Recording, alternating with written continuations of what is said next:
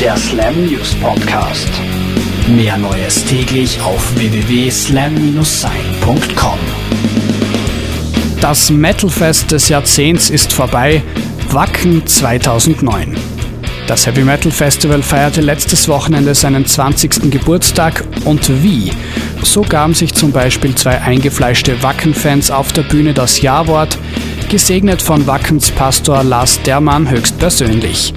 Wie sie das mit dem Sie dürfen die Braut jetzt küssen gemacht haben, wissen wir allerdings nicht, weil ja schließlich Schweinegrippe-Alarm in Wacken ausgerufen wurde. Anfang Oktober erscheint das neue Album von Strike Anywhere, das insgesamt schon vierte Album der Politrocker aus Virginia. Iron Front soll das gute Stück heißen und wird 13 Songs beinhalten. Strike Anywhere sind, wie wir wissen, keine Band, die sich mit dem Songschreiben begnügt, sondern die Jungs benutzen ihre Bekanntheit auch immer wieder für die gute Sache.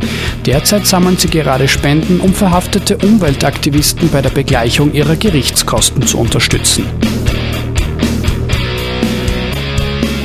Zehn Jahre ist es nun her, seit Slipknot ihr selbstbetiteltes Debüt auf die Maggots dieser Erde losgelassen haben.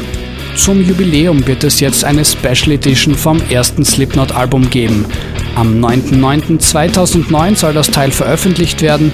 Es enthält eine CD mit 25 Tracks inklusive dem Debütalbum, Demos und Raritäten. Auf der Bonus-DVD sind zusätzlich noch zahlreiche Musikvideos vertreten, sowie Behind-the-Scenes-Aufnahmen und ein Kurzfilm. Trent Reznor hat die Schnauze voll von Twitter.